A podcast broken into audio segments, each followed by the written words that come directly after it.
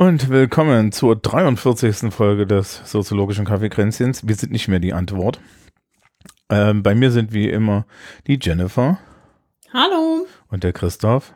Hallo zusammen. Jetzt, ja, ist, ist, ist, ob, ob irgendjemand mal aufgefallen ist, dass ich eigentlich nicht sage, wer ich bin. Ach so, Bin- ja. Aber Hey. es ist, es ist Du sche- musst eigentlich nein. nicht vorgestellt werden, oder? Jetzt, äh, äh, zum Glück ist ja eine ausreichende Distanz dazwischen. Promi, ey, hör mir auf. Äh, ja. Man sucht sich das nicht aus. ja, ja, ja. Nee. Ach, ach. Als ob das eine Entscheidung wäre. Nee, nee. Ge- Genau. Gen- genau. Mir wurde, mir, mir, mir mir wurde ja des Öfteren Sendungsbewusstsein unterstellt und ich stehe immer so ein bisschen daneben und denke mir, aber, aber warum? Also, es hätte doch jeder machen können. Ja.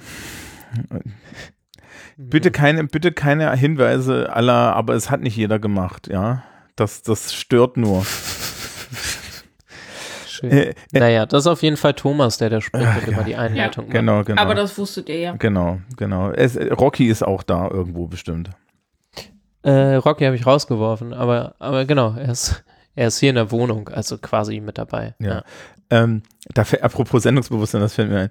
Ich habe gerade vorhin eine E-Mail bekommen, die mich zu einer Redaktion zum Thema äh, Online selbst, äh, zur Erstellung eines Online-Selbstlernkurses bei der Bayerischen Lehrerfortbildung eingeladen hat, weil ich da mal so hingeschrieben habe und erzählt habe, dass ich dass ich so Sachen mit Podcast mache und die so, oh, Sie haben Ahnung. Kommst du doch mal. Und, und mein Okay. persönlicher Humorwitz daran ist, diese Einladung wurde mir zugeschickt und meiner Schulleitung, ohne dass ich denen was vorher gesagt habe. Ah, sehr gut. Okay. Und was wird jetzt daraus? Hm? Was wird jetzt daraus? Ja, ich fahre dann halt zur Akademie für Lehrerbildung und Personalförderung in Dillingen, ja, auf, auf Kosten des Staates am Anfang des Schuljahres und dann, also zu dem Zeitpunkt, als das, die, wenn das hier die Publi das Publikum hört, habe ich das wahrscheinlich schon getan. Mhm. und, und darf dann meinen Input geben, wie man, äh, wie, wie man Menschen zum Beispiel halt besser, ja, welche, welche Methodiken man so mit Podcast machen kann. Also zum Beispiel halt so eine verteilte Gruppenarbeit, ja, wo man dann, wo man dann die Produkt, so einen Podcast produziert und so. Und Okay. ja, also so, so, so Sachen mache ich ja auch in der Schule. Ne? Ich sage zu den Leuten, Ja, ja. ihr macht eine Gruppenarbeit und dann nehmt ihr das als Podcast auf und so. Was heißt, eigentlich ist es ja kein Podcast, ne? sondern es ist eine Audioaufnahme, aber man muss halt immer Podcast sagen, damit die Leute das Gefühl haben, dass es modern ist. Wenn ich mein, mein Herren-Nerd-Anspruch da durchsetzen würde, ist nichts, was da gemacht wird, ein Podcast, weil ich dann schreiend daneben stünde und sage, und wo ist hier der RSS-Feed, ihr Idioten? Aber das bringt ja nichts, also, ne? Aber so, so solche Ideen. Tatsächlich schwebt mir aber etwas vor, wo man, wo man auch die, die Schülerschaft dazu anleiten könnte, tatsächlich einen Podcast zu machen, also etwas mit mehreren Folgen, das dann in die Öffentlichkeit kommt oder so, weil da kann man natürlich produktiv sehr gut, sehr gut nach vorne gehen. So. Okay, äh, weg hiervon, hin zu Getränken. Fang doch mal an, Thomas. Äh, ich habe eine mittlerweile leere Flasche zuckerfreien Almdudler hier stehen. Ah, Es ist so eine Enttäuschung, oder? Ja. Es-. Es geht noch. Noch Ich trinke was Pinkes. Ist ein Schirmchen drin. Nein. Ähm, und es ist auch sonst, also bis auf die Tatsache, dass es pink ist, es ist total langweilig. Es ist die Kirschvariante von meinem Sportler-Eistee quasi. Also so zuckerfreies Sportgetränk. Und es schmeckt wie, so wie ich Capri-Sonne Kirsche erinnere. Aber verlasst euch da nicht drauf. Das ist wie, wenn ich sage, es schmeckt nach Hühnchen. Könnte sein, könnte aber auch, keine Ahnung, was komplett anderes sein. Ähm, aber es ist pink und ich dachte, ich erwähne es, weil, dass ich etwas trinke, was eine andere Farbe hat als Kaffee schwarz oder Tee schwarz oder durchsichtig wie Wasser, ist, äh, glaube ich, eine Meldung wert. Ja, das stimmt, finde ich auch. Hm, Jetzt bin ich interessiert. Mal gucken. Kannst das gerne da Donnerstag probieren. Ja, es, warum habe ich das Gefühl, dass das eigentlich pervers ist? So, Ich weiß, also kommt drauf an, ob man auf so künstlichen Kirschgeschmack steht, ne? Ah, scheiße, auf den stehe ich. Ja, sorry. Ähm, Schmeckt ein bisschen rein. wie diese kleinen Kirschlollis, die es früher in Supermarktkasten ja, ja. Hier, Ja, genau. Und, kennt, Das ist ja der ähm, Prototyp jedes. schmeckt- Ja. Capri-Sonne schmeckt, finde ich, als würde man die auflösen, diese kleinen Lutscher. ja, ja, ja, stimmt. Und ich muss zugeben, ich mache mir das extra ähm, verdünnt, weil ich es dann doch, also so hart im Nehmen bin ich dann doch nicht. ich such's Schön. mal raus. Das Lied, der Liter Konzentrat kostet 11 Euro irgendwas. Äh, daraus kriegt man unglaublich viel raus. okay. Ähm, Äh, es gibt ja diese, es ist gibt, es denn? es gibt ja diese, diese Geheimwaffe für, für Lehrkräfte mit Stimmproblemen im Winter, Gelori Voice. Oh ja, Und das, und das hat auch so ein, da- also das Original Gelori Voice hatte so einen Kirschgeschmack. So, so einen coolen. das Angino Revoice, was ich hier rumfliegen habe, auch, glaube ich. ja. Ich glaube, es ist der Sch Geschmack dafür halt. Ja, das Geile ist, dass ich dann irgendwie zwei Jahre später in, in der Apotheke stand und meinte, ich hätte gern das und die so, ja, die haben diversifiziert, möchten Sie Cassis? Äh, ja, möchten Sie Cassis Kirsche oder irgendwie noch oder oder irgendwie noch noch was drittes und ich dachte mir so, das ist jetzt nicht wahr. Ich wollte Sehr das gut. Originalprodukt. Ist es denn so schwer? Genau. Ich Ähm, möchte kann das ich auch Gefühl meiner an alle- Kindheit. Ähm, An ja. alle Hörenden empfehlen, die eventuell singen, zum Beispiel in einem Mhm. Chor oder so. Ähm, da ist das auch, äh, wenn man gerade viele Proben am Stück hat, wirklich, wirklich hilfreich. Also, ja, also immer bei Stimmbelastung eigentlich. Genau, das, Was macht das eigentlich? das also ist, was, was ist das? da ist Hyaluronsäure äh, drin, meines Wissens. Und es ist einfach, das, Ja. das, das ist einfach, du tust das in den Mund und das schäumt so auf und dann, dann schluckst du halt den Schaum und das, und der Schaum coatet so deine Stimmenlippen. Oh, und die Hyaluronsäure bindet das Wasser aus dem aus der Spucke quasi und befeuchtet dann mein, meine Stimmbänder. Siehst du, du hast Ja, mehr genau. Ahnung, als ich das benutze. Oh, Es legt sich halt im Prinzip so ein Film hinten im, Genau. im Rachenbereich da so hin. Und, und das, Und Ich merke mir das mal. das heißt halt, wenn du heiser bist und trotzdem viel reden musst, ne, wie das in unseren Berufen ja hin und wieder so ist, äh, dann kommst du damit halt auch mal durch den Tag. Wobei meine Einstellung zu, ich bin heiser und kann nicht, kann, äh, und kann nicht anständig reden mittlerweile ist, dass ich da genau einen Satz am Tag rede und das ist guten Tag, ich bin krank. mhm. ja, ich, ich spreche auch äh, aus Prinzip, wenn ich heiser bin, spreche ich gar nicht. Genau. Weil ähm, bei mir dauert das ewig, bis das abheilt. Ja, ich, ich habe ja gerne mal, ich, also ich habe mich früher weitaus mit, mit Erkältung weitaus mehr gestresst, als ich das heutzutage tue, ja. Also und habe interessanterweise die positive Erfahrung gemacht, dass wenn man dann drei Tage daheim bleibt, man schneller wieder fitter ist und damit leistungsfähiger. Das kann ich leider nicht bestätigen für mich.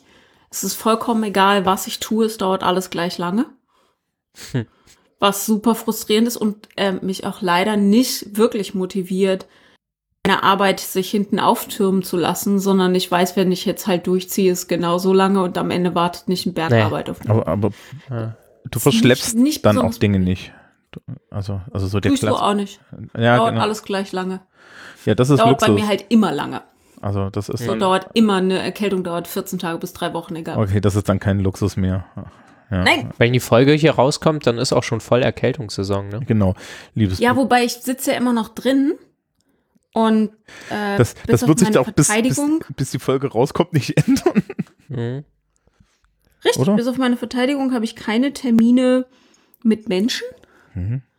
Ähm, und ich glaube, da ist noch nicht, da ist noch nicht Erkältungszeit und äh, die waren auch alle nicht weg oder so. Von daher geringes Risiko und Abstand müssen sie auch noch halten und all so ein Kram. Ich wollte gerade fragen, Äh, zur Verteidigung die Poolnudeln mit? Nee, aber wir haben, ähm, das ist eigentlich ganz cool gemacht. Ich habe den größten Raum des Instituts und wir sitzen quasi jeder in einer Ecke. Okay. Und damit man sich besser versteht, hat jeder ein Mikrofon. Ich weiß nicht, aber auf jeden Das Fall wär- sind es sind sehr wenig Leute angekündigt und ähm, es ist sehr viel Platz. Das wird sehr sehr seltsam. Ja, na, Mhm. es, es, es, wir sind, wir sind ja dann, wir sind ja dann so ein bisschen gespannt, wie die, wie, wie, wie die, wie die, wie, wie, wie meine Realität dann zu, zu, aussieht. Mal gucken. Ich habe gelesen, bei euch wird Maskenpflicht durchgesetzt. Nein. Nein, auch nicht. Nein, also äh, wir, wir, wir sind irgendwie in den bayerischen Sommerferien noch bei der Aufnahme, ähm, aber wir haben die entsprechenden Dokumente schon erhalten. Es gibt drei, es gibt drei Level, also es gibt eigentlich dreieinhalb Level für die Schulen, aber Level 1,5 ist bescheuert. Äh, Level 1 ist Maskengebot auf dem Gang, jedenfalls ist das das letzte, was ich hatte. Und äh, äh, und normale, normaler Schulalltag im Klassenraum, keine Vermischung von Gruppen bitte, Dankeschön. Ja, also dass man dann wenigstens, Mhm. weißt du, dass du wenigstens sagen kannst, okay, hier habe ich 30 Mann, die saßen den ganzen Tag zusammen, hier hat jetzt jemand, hier hat jetzt jemand Symptome, ihr geht mal geschlossen für eine Woche in Quarantäne. Ne? Mhm. so zu hören als Vorschlag irgendwann schon vor, vor, vor, vor drei, vier Monaten bei Drosten, was jetzt erstmal okay ist. Level anderthalb, wie gesagt, da sage ich mal, das wird halt einfach nicht passieren, ist dann Maskenpflicht in den, in, im, im Klassenraum. Es ist Mhm. halt einfach nur bescheuert, ja. Also das ist die bescheuertste Variante, das zu machen, weil du kannst halt gleich Level 2 machen und Level 2 ist halt halbierte Klassen, Abstandsregelung, äh, Maskenpflicht äh, auf dem Gang und die andere Hälfte dann immer digital und dann switchst du halt pro, pro, äh, pro Woche hin und her und die Schulen müssen dafür jetzt schon planen. Und Level und Level 4 ist fuck, fuck, fuck, fuck, fuck und alle sitzen wieder vor ihrem Rechner und hübsch daheim und äh, bewegen sich nicht. Ja, das haben wir, glaube ich, relativ bald. So ist meine These. Ja, meine auch. Wissen mich, liebes Publikum, wenn ihr diese, wenn ihr diese Folge hört, datet uns doch mal ab. Ja. Wie ist es Genau, hatten wir recht oder nicht? Genau, hatten wir recht oder nicht. Ja. Und bitte nicht nur in Twitter, bitte nicht nur auf Twitter schreiben oder nicht. Ähm, so. Gut. Ja, aber jetzt haben wir ja noch ganz viel Freizeit und deswegen. Warte, erst muss ich auch noch. Moment, Oh, Christoph, trink doch. Christoph Trick. Du hast ja, mich vorletzte Folge schon übergangen. Habe ich genau gemerkt. Nee, nicht schlimm. ähm, jetzt, du, du musst jetzt noch sagen, dass es nur an dir liegt. Dann, dann, Ja. damit es auch wirklich perfekt ist. ähm, tatsächlich trinke ich ähm, den, den Teekanne japanisches Kirschblütenfest. Also ich reihe mich in dieses ähm, Simrise Kirscharoma-Thema ein. Ähm, als, als Eistee, genau. Der funktioniert sehr gut als Eistee und braucht meines Erachtens dann auch keine, keine Süßung mehr. Den, den, den, Genau. den hast du mir ja auch mal empfohlen, als ich meinte, ich brauche für die Tee, äh, für die Thermoskanne einen Tee, den ich nicht süßen muss. Ah ja. Und Stimmt. Ich, ich bin ja normalerweise ein Fan des gesüßten Tees, ne? Und den habe ich, den habe ich habe den ohne Zucker getrunken und dachte mir so, ne, da tu selbst ich keinen Zucker mehr rein. Ja, wobei, also er ist, glaube ich, wirklich eigentlich ungesüßt, aber ich finde, er funktioniert einfach ganz gut so. Naja, zurück zum, also nein, also hin zum Thema, Thomas. genau, hin, hin, hin, hin, zu, hin zur goldenen Brücke. Aber aktuell haben wir ja noch Freizeit. So. Ja, der Groan war schon vor zwei Minuten, deswegen können wir jetzt gleich anfangen. Freizeit ist das Thema. Ja, äh, wer hat's denn angeschleppt? Jennifer hat es vorgeschlagen. Jennifer genau. hat's vorgeschlagen, genau. Wir hatten bei der Redaktionssitzung auch noch andere Themen, die, die und, und dachten uns dann, ach nee, das passt doch eigentlich ganz gut. Warum denn Freizeit? Warum Freizeit? Also ich, ich finde ja, die Unterscheidung, erstmal finde ich die Unterscheidung von Freizeit und Arbeit ganz interessant. Und ich habe mich letztens mal damit beschäftigt, woher eigentlich Hobby kommt. Ähm, Mhm. weil ich vor, ich glaube, zwei Semestern, das muss vor zwei Semestern gewesen sein, da war ich mit meinen Studierenden im Archiv für Arbeiterkultur hier in Hannover. Und da ging es unter anderem darum, warum Rugby für Linden, also Hannover Linden, so wichtig war. Weil nämlich Arbeiter damals kein Fußball spielen durften. Hm, Du hast mich Äh, im weil Anschluss das- gefragt, ne?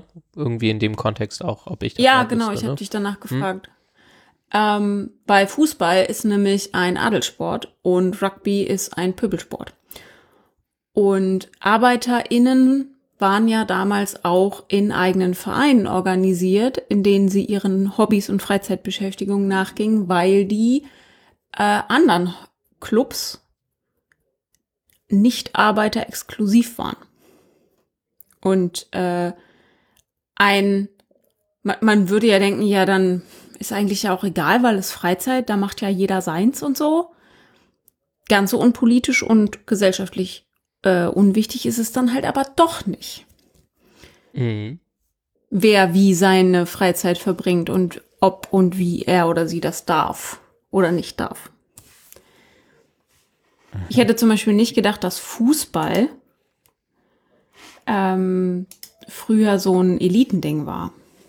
Ähm, Was Das hatte ich tatsächlich gegen- auch nicht auf dem Schirm. Aber Rugby und Hannover war doch irgendwie auch irgendwas mit Königshof und so, ne? Weil das ja, also weil das äh, hannoversche Adelsgeschlecht mit mit dem englischen Königshof verbandelt ist und so, war da irgendwie die, die Arbeitshypothese zumindest, dass das auch miteinander zu tun hat, warum es so überdurchschnittlich viele Rugby-Vereine in Hannover gibt. Meine ich, irgendwie so. Ähm, ich kann noch mal ganz kurz sagen, der erste Arbeiterturnverein hier war von 1898 Mhm. und äh, ich gucke gerade. Der hieß Vorwärts Linden Vorwärts Linden. und ich Sehr gut. versuche gerade rauszufinden. Erster Weltkrieg, ja gut. Ähm, ach so, die Arbeiterverbände äh, hatten dann auch Vorträge und Vorleseabende und so. Also ähm, das war genauso wie mit den anderen Clubs. Das waren nicht nur Sportclubs, sondern Mm, auch mhm. immer äh, politische und Gemeinschaftsdinge. Ich suche Gerade gerade im Fußball nach zieht sich das ja auch noch.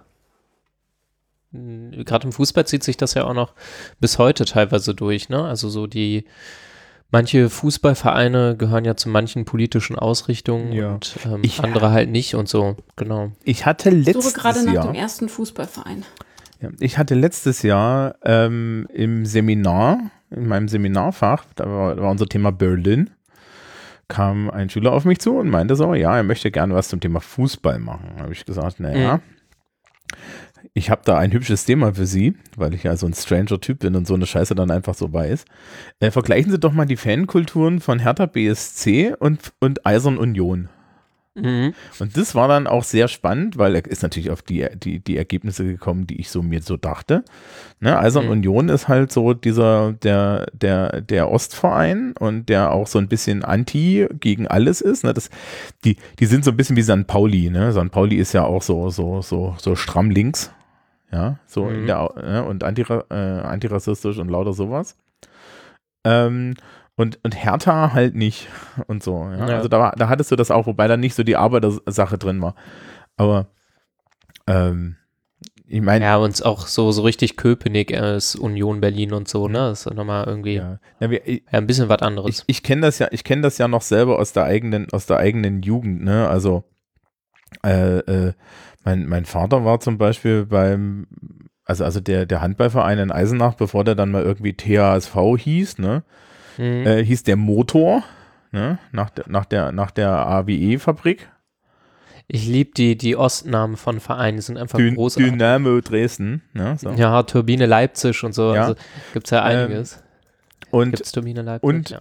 Und der, äh, der Überverein war der ASV, der Armeesportverein. Da gab es so hübsche braune, da gab es so hübsche braune äh, äh, Trainingsanzüge mit so, mit, mit, mit so entsprechenden Logos. Findet, findet ihr dann in der Wikipedia. Äh, äh, finde ich in der Wikipedia, findet ihr dann in den Shownotes. Ja. Also das ist schon ganz, ganz spannend, ja. Ähm, genau. Zum Thema Ich finde leider Freizeit und- den äh, ersten Fußballverein nicht, aber es gab hier in meiner Gegend äh, einen der ersten Arbeiterfußballvereine, in denen dann auch nur Leute Fußball spielen durften, die hier wohnten. Es war ein so richtig Arbeiter. lokal begrenzt. Muss, das ist ja witzig. Du musstest hier in der Straße wohnen. Ah, ja. Ja, der, Armeesportverein hieß übrigens tatsächlich auch noch Vorwärts. Also das hieß dann ASV Vorwärts. Ja, Ah, ist schon schön, ne? das ist herausgegangen anscheinend aus der Sportvereinigung Sturmvogel. Äh, ich, ich wünsche viel Spaß damit.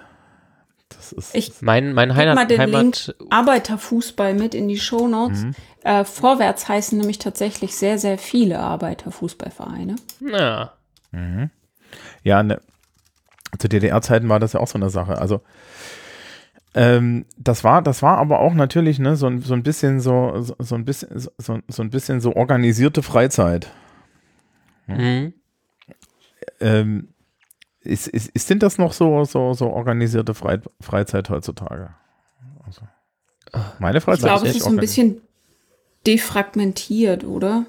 Bei manchen ist es ganz krass, je nachdem, wie eng das Verhältnis zu den ausgeübten Hobbys ist und wie strukturiert das ist. Mhm. Und manche haben gar kein, äh, gar keine Struktur in ihrer Freizeit. Ja, aber es gibt ja jetzt noch viel so Vereinszeug, ne? Also hier Freiwillige Mhm. Feuerwehr und so. Das ist zum Beispiel bei uns hier ganz, ganz, ganz ordentlich mit dabei. Wobei, wobei das nimmt ab, ne? Ja, Nimmt Ja, ich weiß- extrem ab. und das ist auch Ja, kritisch, das- weil das ist die Infrastruktur. ja.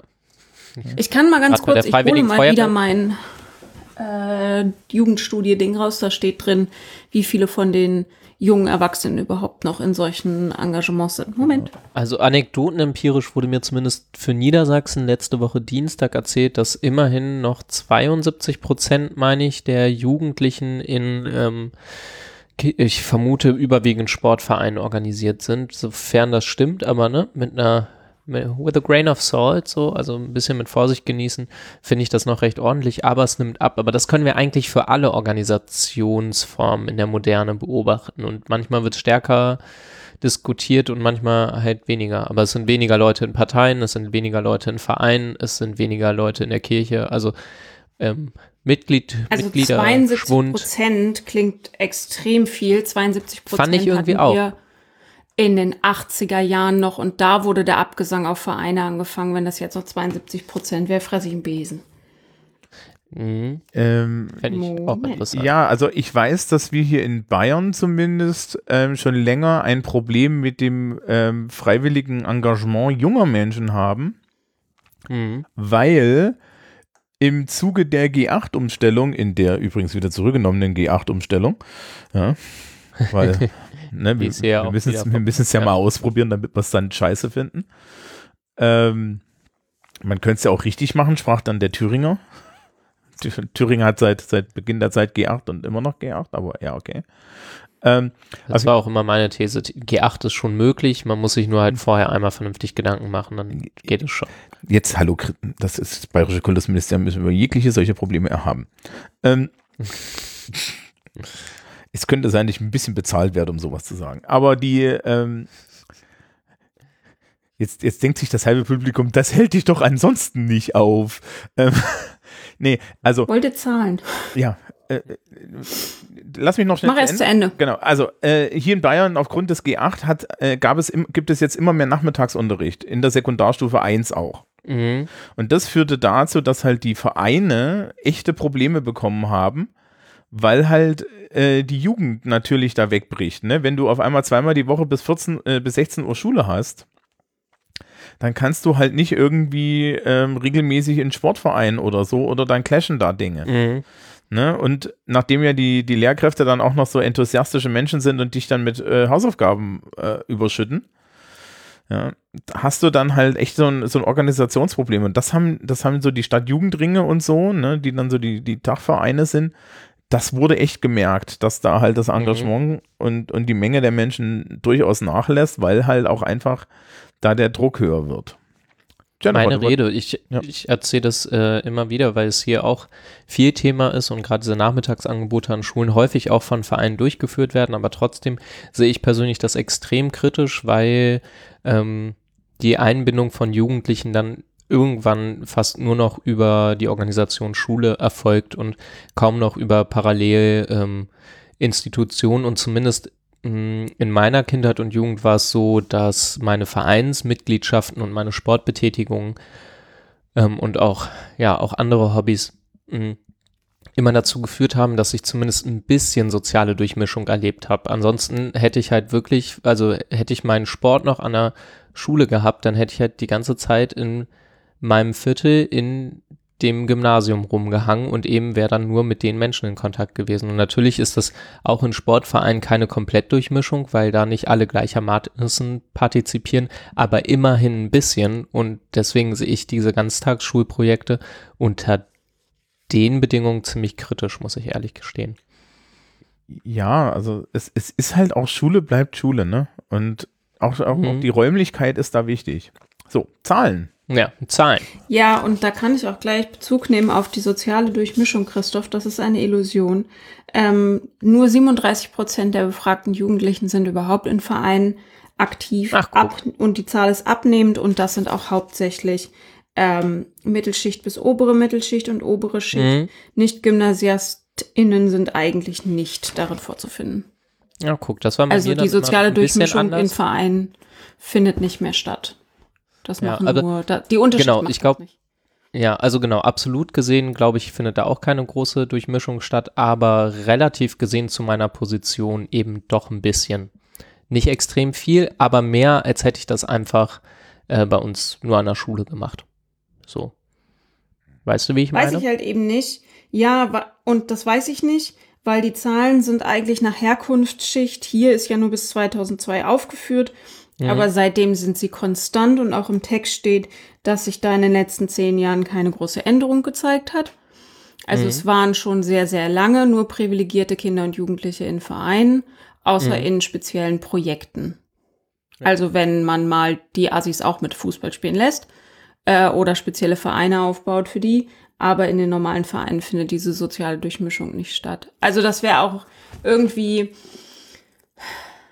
das würde auch so ein bisschen der gesellschaftlichen Geschichte von Vereinen und Verbänden entgegensprechen, weil die Sportvereine kommen ja aus geschlossenen, ähm, sich Ja, ja. konträr gegenüberstehenden Richtungen, nämlich die bürgerlichen Vereine und die Arbeitervereine. Und es hätte mich extrem gewundert, wenn, außer jetzt bei so riesigen Vereinen, ich denke bei uns hier an Hannover 96, die ja nicht nur Fußball, sondern ganz, ganz viel unter ihrem Dach versammeln als Sportverband. Die haben natürlich ganz viele Breitensport ähm, Projekte, wo sie auch benachteiligte Kinder und Jugendliche versuchen einzubinden. Aber sie versuchen, die einzubinden, weil die eben nicht von alleine kommen. Also wenn man gar nichts tut, hat man die da auch nicht drin. Und sie bleiben über die Projekte, enden die Projekte, bleiben sie nicht im Verein. Weil es ist halt nicht für die. Hm? Also ich glaube, da findet ein bisschen Durchmischung statt, aber nur, wenn man da immer dabei bleibt. Also wenn jemand dafür sorgt, dass diesen Menschen, also aus meiner persönlichen Erfahrung sind Vereinsbeiträge für Menschen, die nicht gerade sonderlich gut gestellt sind. Also für uns war es nicht möglich. Vergiss es. Mhm. Wer mir erzählt, ja, aber das ist doch nicht so viel, ähm, den möchte ich am liebsten schütteln. Mhm. Wer mir erzählt 10, 15 Euro oder auch nur 5 Euro. So ist wenig. Ja. Ja. Ähm, aber warte, Moment, Moment. Dafür gibt es doch jetzt Bildungsgutscheine. Ähm, Ach ja. Ach ja. Deswegen, ne, also mein, mein Punkt der Relativität ist schon, schon sehr ernst zu nehmen, aber meine wenigen Sozialkontakte zu Menschen in meinem Alter, die nicht auf einem Gymnasium waren, kamen halt meist über Sport ähm, oder tatsächlich in der Kindheit auch noch ein bisschen äh, über Kirche ähm, zustande. Und, äh, Da genau, zum Beispiel sehe ich die Durchmischung viel stärker. Ähm, In der Kirche? Ja. Hm. Weil, also Moment, ich habe es jetzt schon wieder zugemacht, aber ich habe eben so mit halbem Auge gesehen, weil das war untereinander aufgeführt, dass diese enorme Spaltung, was Schichten betrifft, in den kirchlichen Einrichtungen, da war die Partizipation zwar geringer, aber die Durchmischung war größer. Und das glaube ich Mhm. auch, also es klingt intuitiv richtig, weil Glaube eine andere Ansprache hat, als Sportvereine sie haben. Und die Kirche halt eigentlich als mh, das Selbstverständnis ist halt ein Selbstverständnis einer Organisation der Vollinklusion der Gesellschaft, ne? Ja. Also es dürfen zwar nicht gleich alle in den gleichen Kirchenbank, m, Kirchenreihen sitzen, aber es sollen schon eigentlich alle in die Kirche kommen. ist es noch so? Ich glaube, jetzt freut man sich, Wenn wenn, überhaupt halt die Kirchenbänke, über, wenn, über alle. Ja, also genau, das finde ich übrigens auch, auch interessant. Dass, äh, dass in Kirchen wird das ähm, deutlich differenzierter ähm, beobachtet und man lacht eher mal drüber, äh, dass die so einen Mitgliederschwund haben. Bei anderen Organisationen nimmt man das eher so hin, aber so dieses so ein bisschen Auslachen, was ich irgendwie verstehen kann, das trifft eigentlich immer nur Kirchen. Ja, ähm, also hier in, im, ne, also hier, hier im ländlichen Bayern ist das natürlich ein, ein Problem, äh, weil darüber ja auch so ein bisschen ne, die Finanzierung ist und es ist Mhm. ähm, diese, diese Dualität von Kirche als auch Provider. Ja, Mhm. das ist ja immer so ein bisschen schwierig. Allerdings, ne, ich bin ja nun, nun wirklich der Vorzeige-Atheist und ich bin seit zehn Jahren ehrenamtlicher Mitarbeiter in einem kirchlich gestützten Jugendtreff und werde jedes Mhm. Jahr freundlich zum katholischen Helferdankgottesdienst eingeladen, wohl wissend vom Pfarrer und vom Pastoralreferenten, dass, dass jetzt die, die, die Zeremonie an sich doch leicht an mir verloren geht. Ja, Naja, aber Missionierung ist auch ein Auftrag. Man muss es ja immer wieder probieren. Vielleicht gefällt es dir ja dieses Jahr. Also mir, mir gefällt es generell, weil der Pf- Pfarrer kann sehr gut, äh, kann sehr gut ähm, Predigten halten und es geht dann halt auch Mhm. tatsächlich um, um, um die Situation der, der Pfarrei und so weiter an sich und so. Also das, die Predigt bei dem Gottesdienst ist eher so eine Bestandsaufnahme an, an, anstatt so eine normale Predigt. Also es ist eigentlich ganz nett. Mhm. Aber Ist für euch Glaubensausübung Freizeit? Also wir waren ja jetzt bei Hobby auch sofort bei Ah ja, Sport und so und Sportverein. Aber ähm, kommt vor drauf. allem, wenn, wenn an, an so Schnittpunkten, ne, wie bei dir, Thomas, mit dem Jugendtreff, das ist ja eindeutig Freizeit für die Jugendlichen. Aber es hat halt irgendwie auch. Na, der, Jugend, der Jugendtreff ist nicht konfessionell, aber ich habe was für dich. Ministranten.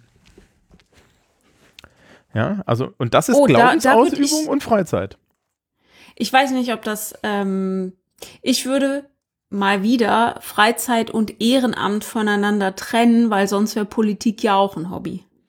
Ja, ist doch für die meisten. Ist, glaube ich, äh, ja, ist halt die Frage, ob, ich glaube, Hobbys sind eine Sache, Freizeit ist die nächste und Ehrenamt ist in meinem Verständnis schon etwas, was du in der Freizeit machst. Also ich verstehe Freizeit als ähm, Erfindung oder Errungenschaft der Moderne. Also ich erinnere mich immer wieder an meinen Großvater, ähm, der, der so zum Thema Demonstrieren und so immer wieder gesagt hat, naja, ich habe ja nicht nur für mehr Gehalt demonstriert, ne? Ich habe ja auch noch dafür demonstriert, dass wir ähm, irgendwie ähm, Werktag weniger hatten und so. Und für eine 40-Stunden-Woche so. Da, das waren ja noch meine Themen, ne? Also, und nur ihr hier Pille-Palle, ihr geht mal für ein bisschen mehr Gehalt auf die Straße, ist ja schön und gut, aber so die echten Errungenschaften sind doch andere.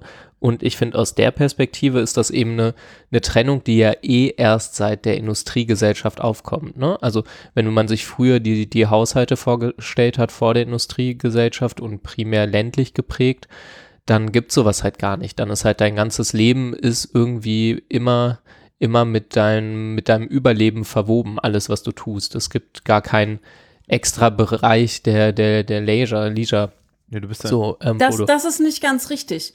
Ähm, ich glaube, man nennt es nur anders. Der große Unterschied ist, dass Freizeit in unserem Falle und in diesem Nachindustriebereich ähm, frei verfügbare Zeit ist, ja, in der du, in der dein Arbeitgeber nicht über dich verfügen darf. Es gab mhm. äh, vor der Industrialisierung im Gegenteil hat der durchschnittliche Mensch, der nicht adlig war, sehr, sehr, sehr viel weniger gearbeitet als wir heute.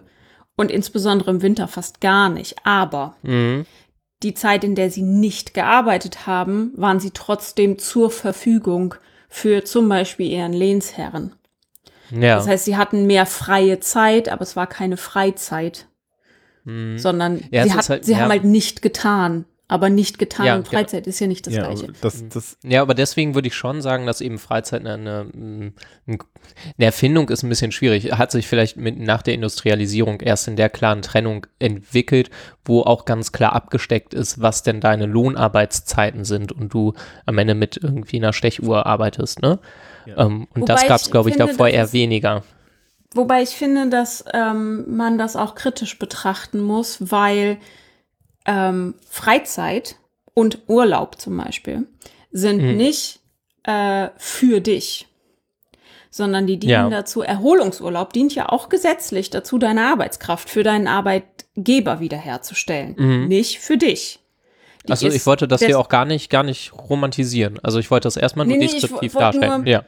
Ich wollte nur ähm, klarstellen, dass diese vermeintlich, weil da denkt ja heute überhaupt auch niemand mehr so richtig drüber nach, weil ganz viele Gesetze bezüglich Erholungsurlaub finden ja zum Beispiel auch keine Anwendung mehr. Ähm, oder sind unüblich, dass sie Anwendung finden. Also dass diese freie Verfügbarkeit nicht ganz richtig ist, weil ähm, eigentlich dient deine Nichtverfügbarkeit der Herstellung deiner Wiederherstellung deiner Arbeitskraft. Ein zum Beispiel äh, eine Richtlinie gesetzt, was keine Anwendung mehr findet. Eigentlich sind diese drei Wochen Urlaub, die der durchschnittliche Mensch so als gesetzlichen Mindesturlaub hat, sind am Stück zu nehmen.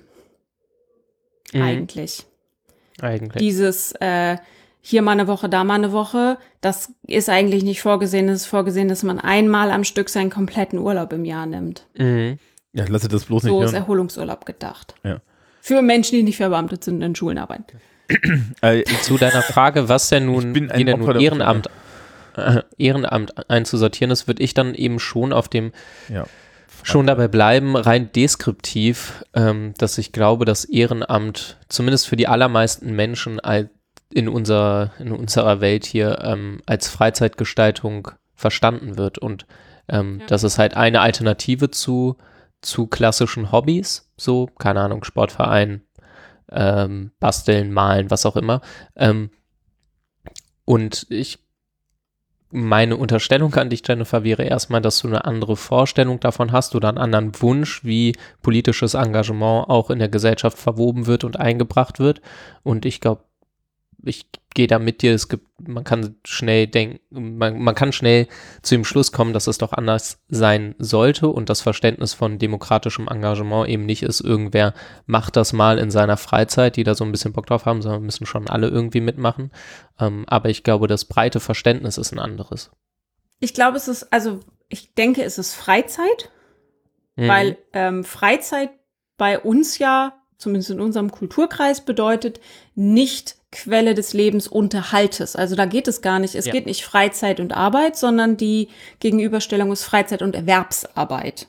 Mhm, genau. Heißt, es sind sowieso nicht alle Formen der äh, Arbeit in dem Arbeitsbegriff enthalten. Wenn man nämlich, Ja. also Care-Arbeit ist Freizeitpunkt. Mhm. Jede Art von Care-Arbeit. Ich habe ich hab momentan ein bisschen die, die, das Gefühl, das trickelt so, so runter aus, also ich habe das Gefühl, aus dem wissenschaftlichen und gerade auch feministischen Diskurs zu Arbeit und Care-Arbeit und Lohnarbeit ähm, kommt es gerade ein bisschen mehr in der Breite an. Also ich habe das Gefühl, man liest zumindest ab und zu drüber so, hey, Care-Arbeit macht sich nicht von alleine ähm, und ist bitte als Arbeit ernst zu nehmen. Ähm, aber ich glaube, du hast schon, schon noch weiterhin recht. Ich habe aber ein bisschen die Hoffnung, dass sich das vielleicht mal ändert. Also ich, ich glaube zum Beispiel das Ehrenamt, ähm, ich bin drauf gekommen, weil ich im Wikipedia-Artikel nachgeguckt habe, dass eine ehrenamtliche Tätigkeit kein Hobby sein muss, sondern einem Notwendigkeitscharakter entspringen kann. Also ähm, Ehrenamt ist Freizeit, aber nicht Hobby. Das heißt, Ja. es gibt da noch Unterkategorien und Freizeit und Arbeit ist quasi so der, die beiden ähm, Schirmbegriffe, die so drüber Mhm. sind. Und alles andere muss da drunter. Und ich hoffe natürlich auch, dass die diversen Formen von Arbeit, die momentan nicht unter Arbeit fallen, die nicht als Arbeit vergütet, anerkannt oder, wert, anerkannt oder wertgeschätzt werden, unter den Arbeitsschirm kommen, Mhm. weil sie dahin gehören. Weil ich, also ich kenne persönlich niemanden, der oder die sich bei äh, Kindererziehung total entspannt und das locker neben so einer 40-Stunden-Woche noch 20 Stunden Kinder bespaßt. Gerade jetzt so in dieser Zeit, in der wir ähm, ohne Kinderbetreuung auskommen mussten, alle miteinander, äh, habe ich doch von manchen Eltern gehört, dass sie das doch ganz schön also als Arbeit empfinden, neben ihrem Job. Also So. ich, ich kann so viel sagen. Ich war vorhin noch unterwegs und traf eine liebe Freundin, die jetzt die, die, die, die Ferienzeit mit Familie verbracht hat. Ja. Äh, und zwar so, so groß und so, ja. Und ähm, die, die meinte dann so, ja, das ist ja ganz nett, aber ähm, es ist nicht unanstrengend und die hatte ja jetzt auch während während da so Schulschließung war, die äh, äh, die Kinder alle daheim und war dann sehr froh, dass sie irgendwann äh, auf auf die Notfallregelung, weil sie wieder an weil sie wieder arbeiten musste, da die Kinder wenigstens teilweise abgeben konnte. Ja, weil, ähm, soweit ich weiß, sämtliche Eltern sind auf ein Zahnfleisch gegangen und der größte Lacher war ja, dass äh, im Nachgang zu den Schulschließungen doch so aus so, so li- liberalen, kinderlosen Lager solche Ideen kamen wie, naja, jetzt können wir doch die Sommerferien durchmachen, weil die haben ja alle, die haben ja alle jetzt doch eh schon so viel Freizeit gehabt. Mhm. Weißt du, also, ja, ja, genau. Auch für die Kinder war das genau das Gleiche wie, äh, wie halt richtige Sommerferien. ja, also auch für die Eltern war das genau das Gleiche. Ja, skurril. Wobei ich diese, die, die Sommerferien, die, von denen mir manche Menschen erzählen, wo dann irgendwie Eltern sehr viel Zeit mit ihren Kindern verbringen, ähm, ich sag mal so, ich hatte die nicht. Die gab es bei uns nicht. Das habe ich mich auch schon immer gefragt, Also, Ja, das Ja. wie das Keine- geht. Was? Dass, dass die Eltern viele Zeit mit ihren Kindern verbringen. Naja, in den Sommerferien, nehmen wir mal an, also dass da so eine, gu- Nee, dass das da hast sechs du ja Wochen nicht. sind und alle haben frei. So, Nee, nee, normalerweise hast du ja nur drei Wochen Urlaub. Also ich kenne das, ich kenne das auch so. Also das, also, und das ist jetzt auch hier mein Erleben lokal. Also wir, du hast halt, die, die Leute fahren dann halt eine oder zwei Wochen gemeinsam weg, ne? Ja, so. Und äh, weil Mhm. die, die dritte Urlaubswoche ist über Weihnachten. Und ähm, und dann ist, ist halt Ferienprogramm zum Beispiel in der, in, in der Stadt und so, ne? Mhm. Also ich ja. habe es noch nicht erlebt. Also in meiner kompletten Kindheit und Jugend habe ich es nicht erlebt, dass meine Eltern Urlaub hatten, wenn Sommerferien waren. Weil Sommerferien ähm, sind die, also ist perfekt, da muss niemand die Kinder betreuen, weil die können, die kann man einfach rausstellen, gefühlt. Mhm. Äh, und als wir noch, als ich noch zu klein war, um auf die anderen beiden aufzupassen, ähm, wurden wir einfach irgendwo geparkt, aber die haben ganz normal gearbeitet. Weil es gibt so viele Tage, an denen sowieso Urlaub genommen werden muss. Und es gibt Feiertage wie Weihnachten etc., wo häufig Urlaub genommen wird, dass für einen drei Wochen Sommerurlaub überhaupt gar keine Zeit bleibt. Natürlich sind meine Eltern ganz normal arbeiten gegangen. Natürlich haben wir die Sommerferien hauptsächlich alleine verbracht. Keine Ahnung, wie das bei anderen Leuten ist, aber ich kenne das nicht so.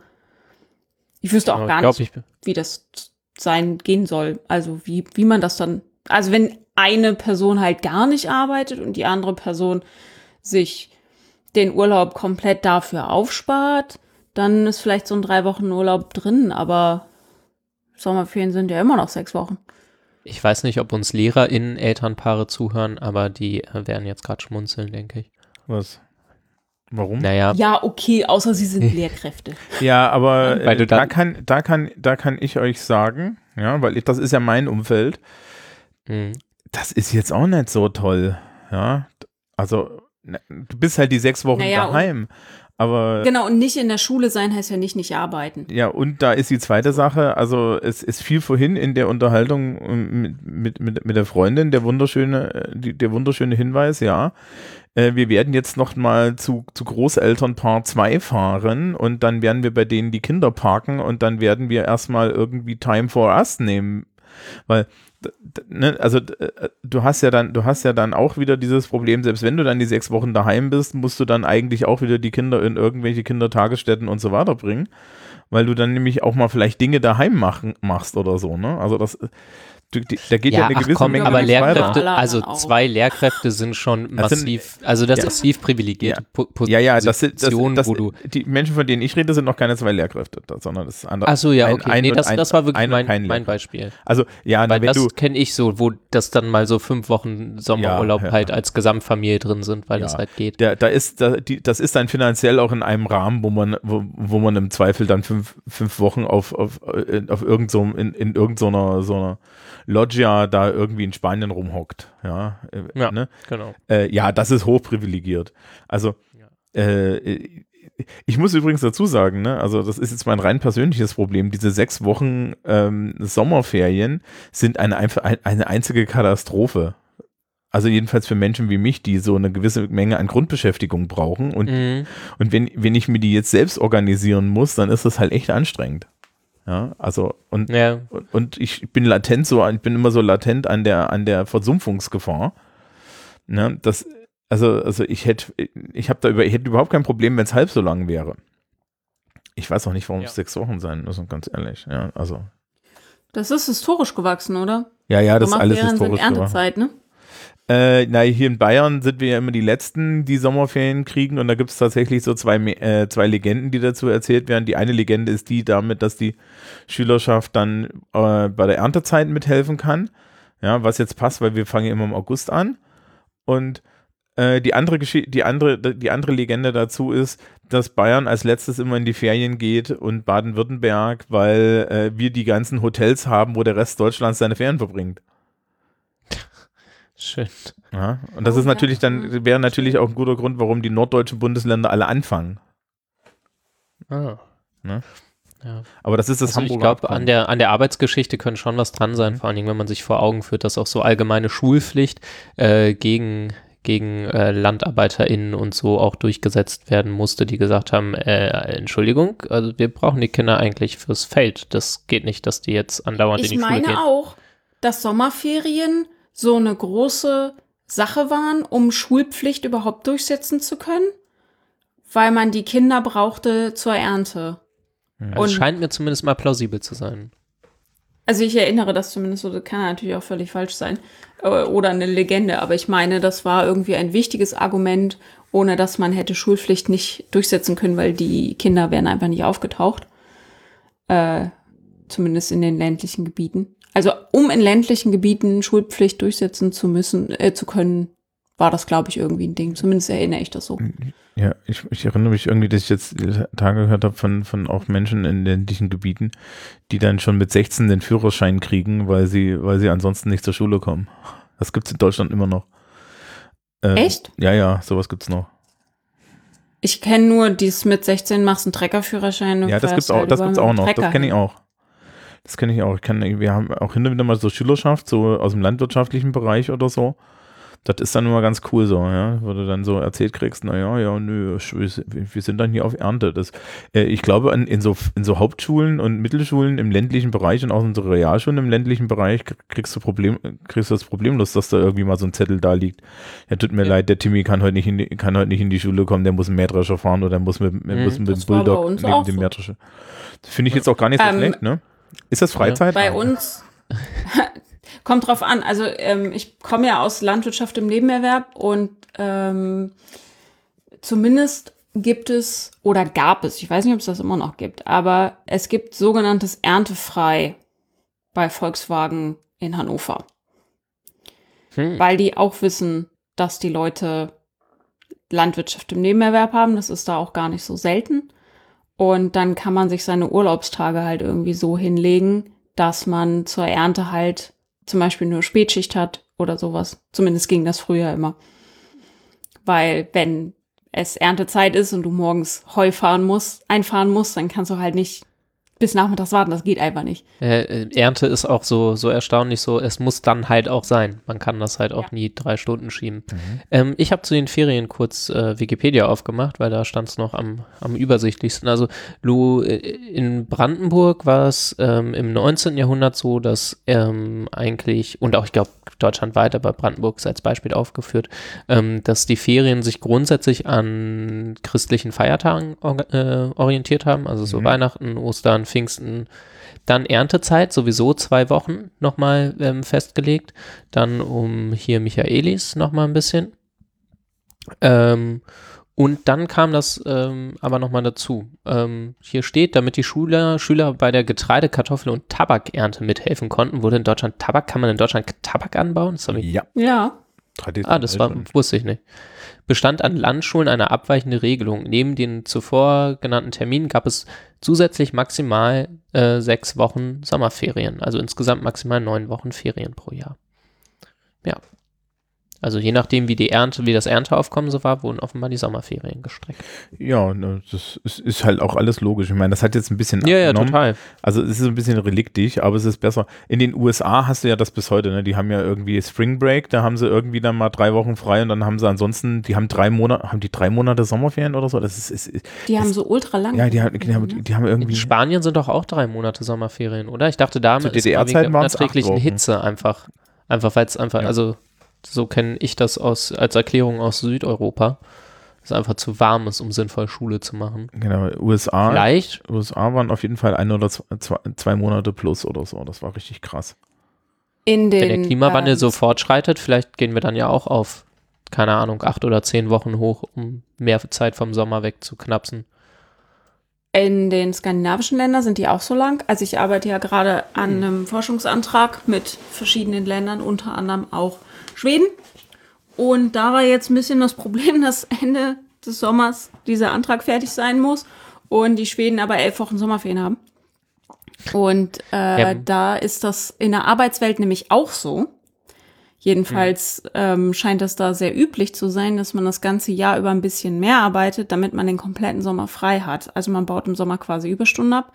Heißt, die SchwedInnen, die arbeiten, sind auch zu Hause. Es ist nicht nur die Sommerferien. Das kenne ich, kenn ich aus den skandinavischen Ländern auch, einfach äh, um die hellen Tage so ein bisschen für sich selbst Ja. nutzen zu können. Ne? Weil im Winter Weil- kannst du eh nichts machen, es ist immer dunkel. Ja, kannst du auch vorm Laptop sitzen. Das ist nicht so schlimm. Ja, stimmt, Vielleicht. Wurst. Kannst auch Oder arbeiten. irgendwo an Maschinenbändern. Aber Ja. Also ich Ähm. finde die Idee gar nicht so doof, so ein Jahreszeitarbeitskonto zu haben, äh, Mhm. wo man mal ansparen kann, wenn man gerade eh eine Phase hat, in der sonst nichts ist, um das dann später wieder einzulösen. Ähm, ist halt nicht mit allen Betrieben machbar etc. ich Aber ich wollte noch liebe eine- Grüße an VW, wenn die Bänder äh, mit da sind, dann ist halt Dreischichtbetrieb, da ist, da ist, da machst du nix. Deswegen haben die ja auch Werksferien, ne? So richtig. Ja, die haben immer noch Werksferien, wo alles ein bisschen langsamer läuft und so. Ähm, ich wollte noch auf eine andere Art von Freizeit hinaus, nämlich Mhm. Wir haben jetzt über die großen Freizeiten gesprochen, Urlaub, Ferien etc. Aber was glaube ich die, naja, Die meisten. zumindest Leute ist es auf jeden Fall die häufigste Form der Freizeit, Feierabend und Wochenende. Mhm. Das sind ja auch keine Konzepte, die es schon immer gibt. Das ist ja kein, also Samstag und Sonntag ist ja kein naturgegebenes Konzept. Nein, Moment, Ah. Moment. Das hat der, der lieb am Sonntag hat der liebe Herrgott Das kommt drauf an, welchen Herrgott du meinst. Ne, hat Dann den ist nämlich Samstag einzigen. und Sonntag verkehrt rum. Ähm, Bei uns über dem Schlüsselbrett zu Hause hing ein kleiner Verdi-Sticker, auf dem stand, ohne Sonntag gäbe nur noch Werktage. Ähm, von daher hat sich das seit meiner Kindheit bei mir ist das irgendwie, bin ich damit täglich konfrontiert gewesen ja, ich- mit diesem Thema. Ich kenne auch das Plakat Samstags gehört Papi mir. Ach, Das ist eine Werbekampagne, eine gewerkschaftliche Werbekampagne für die Fünf-Tage-Woche. ja. Ähm, Aktuell diskutiert man ja mittlerweile eine Vier-Tage-Woche. Ne? Da gab es dann irgendwie so Experimente, wo man festgestellt hat, doch, die Leute werden ja noch produktiver. Mhm. Andererseits will man die, äh, äh, den Acht-Stunden-Tag wieder abschaffen und auf Zwölf-Stunden-Tage gehen. Hä? und die Wochen, die zulässige, gesetzlich zulässige Wochenarbeitszeit hochsetzen. Ja, aber doch nur in Pflegeberufen oder so. Nee, nee, überall, weil ähm, ITler arbeiten ja auch eindeutig sowieso schon anders und wer braucht Gesetze, das kann der Markt regeln. Ja, bei den, ITler, bei den ITlern war ja irgendwie der Witz, ähm, da, da gibt es sehr oft dann Vertrauensarbeitszeit und so Gleitzeitmodelle, weil man rausgefunden hat, dass wenn man Leuten, Le, Le, Le, Leuten so Jobs gibt, wo sie, wo, wo sie sich gerne mit den Inhalten beschäftigen, äh, denen nicht auffällt, äh, wie viel Zeit, wie viel Zeit sie da investieren, ne? So. Und äh, erinnert ihr euch noch, dass wir auch mal so intern die Diskussion hatten, ob ich mal meine Zeiten mitmesse oder nicht? Und ich dann auf, wie wir dann so zu dem Schluss gekommen sind, dass ich das aus in, in keiner Richtung eigentlich schlau ist, das zu machen. Weil entweder fühlst du dich danach schlecht, ja, äh, also du fühlst, Mhm. dich, fühlst dich so oder so danach schlecht, ne? Also du kannst dir halt nur einen Grund aussuchen. Ähm, das ist aber, das ist aber bei Lehrkräften ist das ja, ist das ja ähnlich. Wir haben ja eigentlich Gleitzeit, ne? Und es wird dann so total artifiziell ähm, auf, auf Unterrichtsstunden runtergerechnet. Was auch Mhm. vorne und hinten nicht stimmt. Ja. Äh, PS im Übrigen, im Schulsprecher-Podcast haben wir mal darüber geredet und die Hamburger haben ein total krasses Modell, wo sie den Arbeitsaufwand tatsächlich äh, komplett abrechnen für die Stunde und zwar auch wirklich mit einem Faktor und so. Also die haben das durchgerechnet. Hier in Bayern ist das so Pi mal Daumen. Mhm. Und ähm, und bei, bei, bei Lehrkräften ist das auch so. Also ich ich, ich habe zum Beispiel ja eine rollende Woche, das, was viele Leute immer wundert, aber ich mache Freitag nichts mehr nach der Schule, ja, und mache dafür dann am Sonntag, äh, bin aber am Sonntag ähm, äh, bin dann dafür am Sonntag die, äh, am Sonntagmorgen am Arbeiten. Ja? Und da gibt's ja dann wieder Kolleginnen und Kollegen, die zum Beispiel diese Zeit, die ich Sonntagmorgen verbringe, die dann jeden Abend 20 Uhr irgendwie sich an ihren Rechner und an ihren Computer setzen und da was tun. Also das ist zum Beispiel, ja, die Leute mit Familie und Kinder warten gerne mal, bis die Kinder im Bett sind und dann fangen sie an zu korrigieren. Dinge, die Mhm. ich tatsächlich einfach auch nicht könnte. Ja, ich glaube, das wird zunehmend normaler und vermutlich, ja, äh, das ist ja eine, eine große Sorge, ähm, die sich jetzt mit dem ja, notgedrungenen Ver Verblieb im Homeoffice irgendwie auch ein bisschen, ja, irgendwie immer mal wieder anklingt und glaube ich zumindest in Gewerkschaften diskutiert wird. Ähm, und ist ja einfach die Frage nach zunehmender Entgrenzung eben. Also was, was macht das, wenn ähm, Arbeit und ähm, ja, Heimarbeitsplatz, also Heimarbeitsplatz und so nicht mehr richtig getrennt sind und alles, alles eins wird und alles verschwimmt. Ähm, und ich schätze, das ist was, was man einfach irgendwie gesellschaftlich lernen muss, damit umzugehen und vielleicht braucht man auch erstmal eine Einigung, was man denn eigentlich möchte, weil das, glaube ich, auch sehr individuell ist. Ähm, also ich meine, ich kenne auch einfach einige Menschen, die sehr, sehr viel arbeiten und damit dem Vernehmen nach und ich glaube ja an Selbstbeschreibungen sehr zufrieden sind mit ihrer 60, 70 oder auch 80 Stunden Woche. Ähm, Was ich finde, was man jetzt so gesehen hat, gerade in den Homeoffice-Geschichten, wir haben gerade ganz klar gesehen, wer kann sich selbst organisieren und wer nicht. So Hm. dieses ähm, außerhalb von festgelegten Strukturen zu arbeiten und sich diese Strukturen selber zu geben, ist halt ein, erstmal ist es eine Fähigkeit und dann ist es ähm, in dem Fall dann auch eine Notwendigkeit, die man vielleicht sonst im Arbeitsalltag nicht übt, weil man fängt an zu arbeiten, wenn man ins Büro kommt, zum Beispiel. Oder halt in, in den Betrieb. Und man hört auf zu arbeiten, wenn man den Betrieb verlässt. Das ist ja für ganz, ganz viele Menschen Realität, dass sie arbeiten, Mhm. wenn sie an einem bestimmten Ort sind und dass die Arbeitszeiten, die von der arbeitgebenden Seite vorgegeben werden, ähm, ihren Alltag strukturieren. Und wenn das wegfällt, dann fällt man halt auf die eigenen Fähigkeiten zurück. Und wir haben halt ganz klar gesehen, dass es Leute gibt, die das nicht können, die es vielleicht auch einfach nie gelernt haben, weil sie es nie mussten. Und die arbeiten dann natürlich völlig zerfasert vom Morgengrauen bis in die Abendstunden, weil sie keine Ahnung haben, wie sie sich organisieren sollen. Weil sie auch noch nie die Möglichkeit hatten, zum Teil das zu lernen. Das habe ich bei meinen Studierenden ganz krass gesehen dieses Semester. wir Also diese ja Fähigkeit, historisch Freizeit und Arbeit zu trennen. Genau, also das ist ja so die von der Individualseite her betrachtet und andersrum kann man ja auch sagen, haben wir das rein gesellschaftlich eben auch nicht als Erwartungshorizont in die Klausur, was ist Erwerbsarbeit reingeschrieben, ne? Da, das war ja gar nicht Teil, Teil der Ausbildung. Ja, schwierig. Also zumindest alle Menschen, die studiert haben, sollten das eigentlich perfekt drauf haben.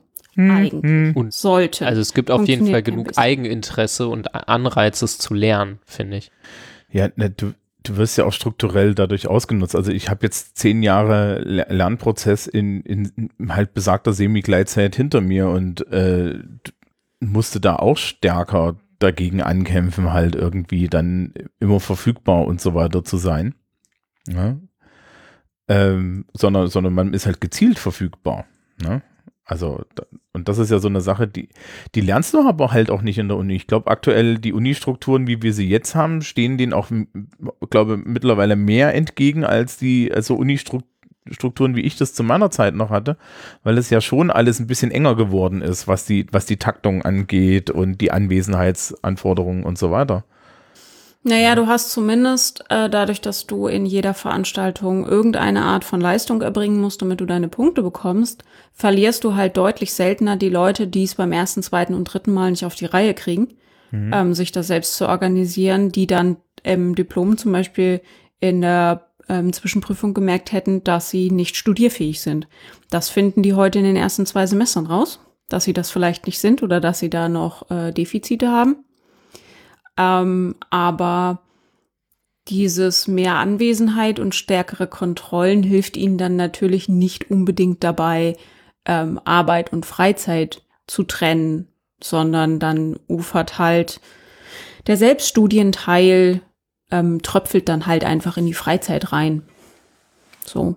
Das ist ja bei ganz vielen Leuten so, die äh, zu Hause arbeiten. Ja, ja also ich habe da auch Christoph denkt etwas gehabt. wehmütig an so Marx Leseabende in der Ja. Schulzeit in Oldenburg zurück. Ja. Ähm, also es kann ja auch Spaß machen.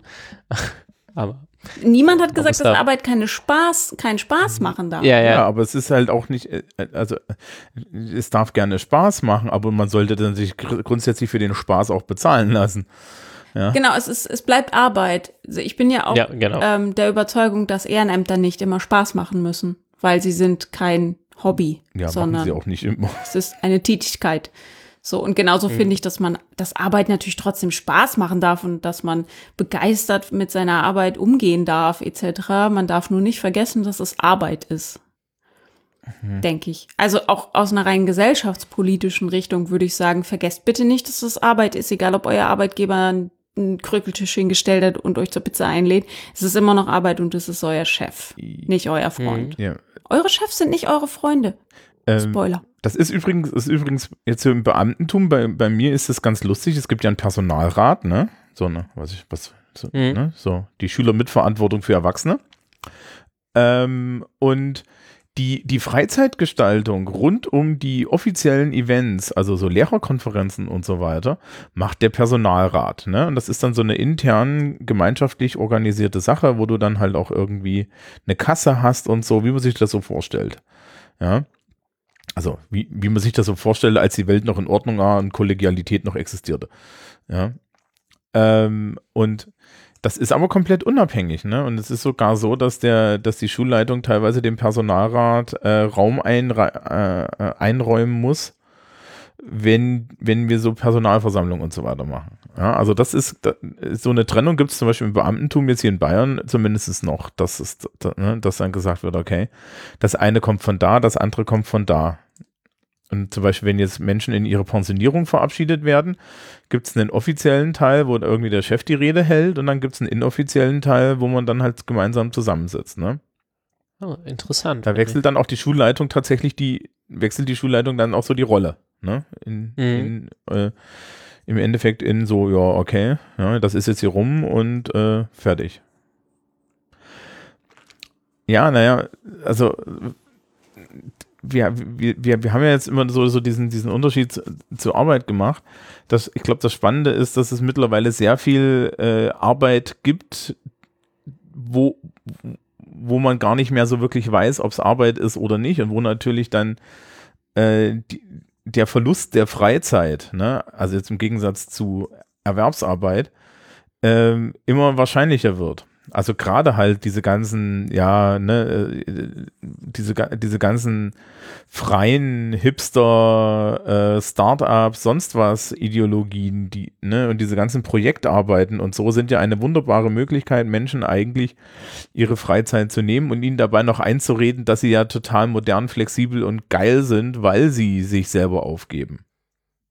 Ja, weil, Mhm. Ich, ich weiß nicht, ob ähm, ob es dadurch weniger Arbeit wird. Ich glaube, dass nee, nee, wird's nicht. das, wie man es beschreibt, wie, wie ich es beschreiben würde, ist, dass Arbeitgeber versuchen, Löhne zu drücken und Arbeitsbedingungen zu verschlechtern, indem sie erzählen, es sei Spaß. Genau. Ich glaube nicht, dass sie explizit sagen, es ist Freizeit, sondern sie werben damit, dass Arbeit Spaß macht und dass hier alle deine Freunde sind und so drücken sie Lohn- und Arbeitsbedingungen. Ähm, Deswegen haben Startups häufig keine Betriebsräte. Ja, ja, genau, ge- gen- genau. Also, äh, naja, was, was halt gemacht wird, ist, und du hast es ja eigentlich schon, schon gut, gut zusammengefasst, ja, es, es wird halt, die, es wird halt so getan, als sei ähm, der Spaß, den du an der Arbeit hast, ein Ersatz für die Freizeit, ne? Weil du hast ja einen Kickertisch. Mhm. Ja? Ja, und du hast halt auch am Freitagabend gehst du halt auch mit deinen Arbeitskollegen ähm, als Firma irgendwie in eine Bar. Genau, weil TGIF. Ja. Bin ich die Einzige, die deshalb nicht mit ihren KollegInnen befreundet ist? Also ich verstehe mich mit meinen KollegInnen super, ähm, kein Problem, aber ich, ich bin, mein Freundeskreis und mein Arbeitskreis sind komplett getrennt. Ich habe in meinem Arbeitskreis, glaube ich, zwei, drei Menschen, die ich als Freunde oder Freundinnen bezeichnen würde. Und der Rest ist Kollegenschaft. Mit denen habe ich ein sehr inniges Verhältnis und auch teilweise ein, ein, ein privateres Verhältnis. Ne? Also man redet halt auch mal so übers Leben. Aber äh, auf die auf die Idee, da jetzt irgendwie anzu, ja, mit denen irgendwie jetzt größere Zeiten äh, meines Lebens zu verbringen, würde ich nicht kommen. Also ich arbeite manchmal mit FreundInnen zusammen, Mhm. insbesondere wenn es nicht um Erwerbsarbeit geht.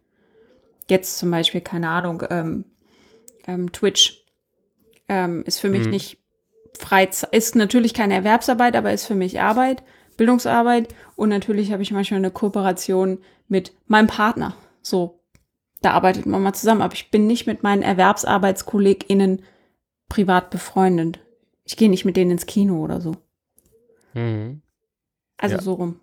Es Ja. klingt klo- kompliziert, aber es ist viel einfacher, als man denkt. Ja, nee, Ich also äh, ich kann das, ich kann das gut am Beispiel machen. Ich habe mich ja vorhin mit, ich habe ja gesagt, ich habe mich mit einer Freundin in der Stadt getroffen. Die Freundin ist auch eine Kollegin. Ja. Aber wir haben, glaube ich, zwei Minuten über, über, über Schule geredet und zwar hauptsächlich wegen, wegen, persönlich, wegen einer persönlichen Frage. Ja. Ähm, und ansonsten haben wir halt nicht über Schule geredet, weil, nee, ne? We don't need Ja. to. Ich glaube halt, Dann dass habt ihr es solche genau richtig Sachen gemacht. selten sind. Also, dass man das nur mit, dass man manchmal Menschen findet, mit denen geht das. Und dass sonst aber, also ich habe die Erfahrung gemacht, dass es sonst dazu führt, dass die Arbeit einfach so nach und nach in deinen Nicht-Erwerbsarbeitsbereich reintropft. So, die schleicht Mhm. sich So dann so hinein an. diffundiert. Genau, und am Ende redest du halt de doch den ganzen Tag über die Arbeit. Das fand, also gerade wenn ich, Ja. ich habe ja durchaus, wie, wie wir alle wissen, habe ich immer sehr viel Arbeit äh, und sehr viel zu tun. Und wenn dann, wenn dann noch in die Zeiten, die sich gar nicht mit irgendwelchen Arbeiten beschäftigen, die Arbeit rein ähm, tröpfelt, rein diffundiert, dann kann es durchaus mal passieren, dass ich ein bisschen giftig werde, weil ich mich dann um meine Erholung irgendwie betrogen fühle. Ja, Also ich brauche die Zeit, in der ich nicht mich mit Arbeit beschäftige und habe festgestellt, dass wenn man mit KollegInnen befreundet ist, das nicht funktioniert. Ja. Kann ich aber auch, Ja. kann, ich- kann ich ja komplett verstehen, warum das so ist, ne? Ähm, und das kenne, also, also das kenne ich auch. Also, wo ich zum Beispiel, was ich wirklich meide wie die Pest, ja, ist, äh, und der wird jetzt anscheinend auch so ein bisschen aufgelöst, weil es halt einfach nicht mehr en vogue ist, ist der sogenannte Kollegin-Stammtisch. Ja, wo du, Ja. wo du, wo, Ist das so ein Lästerkreis? ja, auch. aber, aber, also, nee, das ist halt wirklich, man, ne, dann- das ist vom Personalrat organisiert gewesen wahrscheinlich, ja, wo dann die Leute sich, sie- die Leute gemeinsam irgendwie zu, zu auf dem, auf dem Bier oder so, ähm, da halt äh, irgendwo in, in sich, sich hingesetzt haben und dann halt geratscht haben und so weiter. Und äh, ich da, ich war da glaube ich einmal aus, einmal da und das Problem ist halt, ich möchte gar nicht, dass diese, ich, also, es tut mir leid, aber ich möchte ja gar nicht, dass diese Menschen mich jetzt irgendwie näher, näher kennenlernen oder so, also auf eine bestimmte Art. Ja, hm. das, das, möchte, das möchte ich ja gar nicht an der Stelle, sondern ich möchte irgendwie, ja, ich, ich möchte da irgendwie meine Ruhe haben, vor allen Dingen, weil ich ja jetzt nun auch ein etwas eigenartigeres Leben führe. Ja. Und dann noch, noch weniger Bock drauf habe, dass, dass jetzt irgendjemand da so, ja, äh, mich, mich da jetzt irgendwie ja, äh, näher kennenlernen, mit dem ich arbeite oder so. Ja, auch weil Teile meines Privatlebens Dinge sind, wo ich mir dann so sage, ja, da könnte, könnte ja be- berufliche Probleme nach sich ziehen. Ja. Ja, weil, weil, Mhm. weil ich ja durchaus in einer wertkonservativen Einrichtung arbeite. Ja. Ich finde es so interessant, dass man auf jeden Fall eine Positionierung für sich selbst finden muss. Also, dass man dem Thema nicht entgehen kann. Also man muss zumindest für sich entscheiden, ich mache diese Spätchen mit oder ich lasse es halt bleiben, weil es gibt, es gibt irgendwie keine richtig mittlere Position oder ich habe sie noch nicht entdeckt. Ist das nur, also ich frage mich gerade, ob das eine historische Frage ist oder ob das eine historisch milieubezogene Frage ist, weil ich glaube, es gab, also diese Trennung von Arbeit und Freizeit oder von öffentlich und privat, das ist ja eine bürgerliche Idee. Also Mhm. es auf, hat es auf jeden Fall eine historische Komponente. aber ich weiß nicht, ob es in allen Milieus schon immer notwendig war, diese Entscheidung zu treffen. Also ich glaube, gerade wenn man in, einer, in einem sehr großen Betrieb arbeitet mit wechselnden Menschen, dann kommt diese Frage vielleicht auch gar nicht auf. Das ist ein bisschen was anderes, als wenn man jetzt in so einem Kleinstbetrieb arbeitet mit drei Leuten und die wohnen auch noch alle in der gleichen Straße auf dem Dorf, so dann zwangsweise bist bleibt du dann mit den ne? Leuten befreundet. Das ist, auf dem Dorf ist das, glaube ich, normal, dass man mit Leuten befreundet ist, bloß weil sie da sind. Ja, ich sag doch, was bleibt dir denn? Ja. Ja, eben, was wir, also, weißt du, siehst, siehst diesen Hans Wurst morgens auf der Arbeit, siehst ihn nachmittags, äh, beim Nachhausekommen und siehst ihn abends in der Kneipe und davor vielleicht noch bei der Feuerwehr, ja, meine Güte, dann können auch Freunde sein. Ist jetzt auch egal. Ja, wobei, Man gewöhnt sich ja aneinander. man gewöhnt sich an alles. Ähm, Umgänglicher Ich glaube, Typ das- manche Ehen funktionieren, glaube ich, auch so. kenn dazu, kenn dazu die Beschreibung, ist ein umgänglicher Typ und das bedeutet, Mhm. lacht über meine Witze und trinkt Bier mit mir. Ja, gesellig schon. nennt man sowas. Ja, genau. So ein gesellig. Das ist im Arbeitszeugnis wiederum nicht so gut, liebe nee, das heißt, du trinkst in der Kaffeeküche den Schnaps weg. Ja. Naja, Also Ähm, Leute, ich glaub, passt auf, es wenn ist das durchaus- Zeugnissen du steht. durchaus historisch milieubezogen. Also ich glaube auch, es gibt Milieus, in denen kannst du es dir vielleicht gar nicht so aussuchen. Und ich gerade, wenn wir gerade jetzt wieder zum Anfang zurückkommen und über die Entwicklung von Sportvereinen als Entlastung von der Erwerbsarbeit ähm, nachdenken und auch hier im Ruhrgebiet, ähm, gerade die Fußballvereine, ja auch damit die Kohlekumpel irgendwie nochmal in die frische Luft kommen und so, weil man da schon erkannt hat, dass irgendwie Sport äh, ganz gut ist, um, um nicht nur Staublunge zu haben, ähm, dann denke ich schon, dass halt irgendwie Arbeits, ja, Kollegen vermutlich ja in dem Fall, ArbeitskollegInnen ähm, und Freizeitgestaltung da auch zwangsläufig ineinander gefallen sind, auch wenn es nicht ländlich geprägt ist, sondern halt schon Städte waren. Ähm, genau, von daher glaube ich, hat das schon eine Milieukomponente auch. Gerade in dieser Trennung von Arbeit und Freizeit denke ich mir manchmal auch so, ma- manche Milieugrenzen sind eigentlich ganz super. Wir waren ja am Anfang bei diesen bürgerlichen Sportvereinen und den Arbeitersportvereinen. Mhm. Und ähm, ich musste gerade daran denken, wie ich aufgehört habe, in das Fitnessstudio und in die Sauna des Hochschulsports zu gehen. Weil Mhm. ist schon nicht so angenehm, wenn deine Dozentin in die gleiche Sauna geht wie du. So. Also, Ja, also Stellte ich aber auch erst fest, als ich die Dozentin war. Und ähm, dementsprechend denke ich, es ist schon ganz gut, wenn, wenn der Boss halt das etwas schickere Etablissement aufsucht, damit die, der Pöbel in Ruhe in seinem Etablissement sein kann. Und aber, aber, aber da du, merkt man auch dann, okay, es wird unangenehm. Ähm, ich habe meinen Chef in der Sauna getroffen, ist, glaube ich, auch eine Mitteilung in der Kaffeeküche, die niemand ungerührt zur Kenntnis nimmt, sondern dazu hat dann jede Person eine Meinung. und wie sah Ich er glaube, aus? niemand würde da stehen. Ja, so. Ähm, Ähm, aber das war der Grund, warum ich mir dann ein anderes Ja. Fitnessstudio gesucht hatte, weil das war durchaus. ja, Studierende habe- fanden das komisch, wenn sie neben mir geschwitzt haben. Also ich habe, ähm, da, da, da kann ich ja zwei Sachen zu sagen. Erstens, mein, mein Chef frequentiert hin und wieder denselben Supermarkt wie ich und stand letztens, stand letztens jetzt in den Ferien vor mir, ja, und fragte mich, wo die Nutella ist und ich war komplett perplex, ja. und Oh, erinnert ihr euch da noch dran? Fandet ihr das? Also, als ich Kind, Jugendliche war, ne? Diese Einkaufssituation fand ich total seltsam. Wenn meine Lehrerin auch im gleichen Supermarkt eingekauft hat oder ins Freibad gegangen ist. Das denke wollte ich gerade sagen. Freibad hätte sie denn gehen sollen? So, Genau. wir haben ja nur, also wir hatten ja nichts. So, Ja, genau. das genau, das mit dem Freibad. Freibad wollte ich gerade, das mit dem Freibad wollte ich gerade sagen, ja. Also es gibt in Bamberg im Endeffekt ein Freibad mit ordentlichen 50 Meter Bahn. Und das frequentiere ich natürlich auch, weil, ne, ich möchte mich ja ein bisschen bewegen.